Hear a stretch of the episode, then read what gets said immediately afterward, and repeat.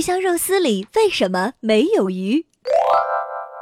鱼香肉丝来源于川菜。相传很久以前，在四川有一户生意人家，他们家里的人很喜欢吃鱼，对调味儿也很有讲究，所以他们在烧鱼时都要放一些葱、姜、蒜、酒、醋、酱油等来去腥增味儿的调料。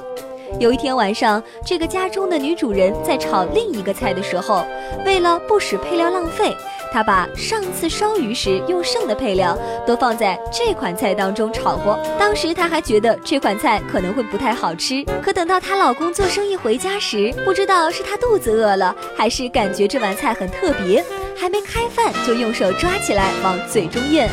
还没等一分钟，他迫不及待地问老婆：“这道菜是用什么做的呀？”老婆还在结结巴巴时，却发现老公连声称赞。结果他就把这道菜是怎么做的，一五一十地给老公讲了一遍。而这款菜是用烧鱼的配料来炒的，才会其味无穷，所以取名为鱼香炒。这就是早先的鱼香肉丝。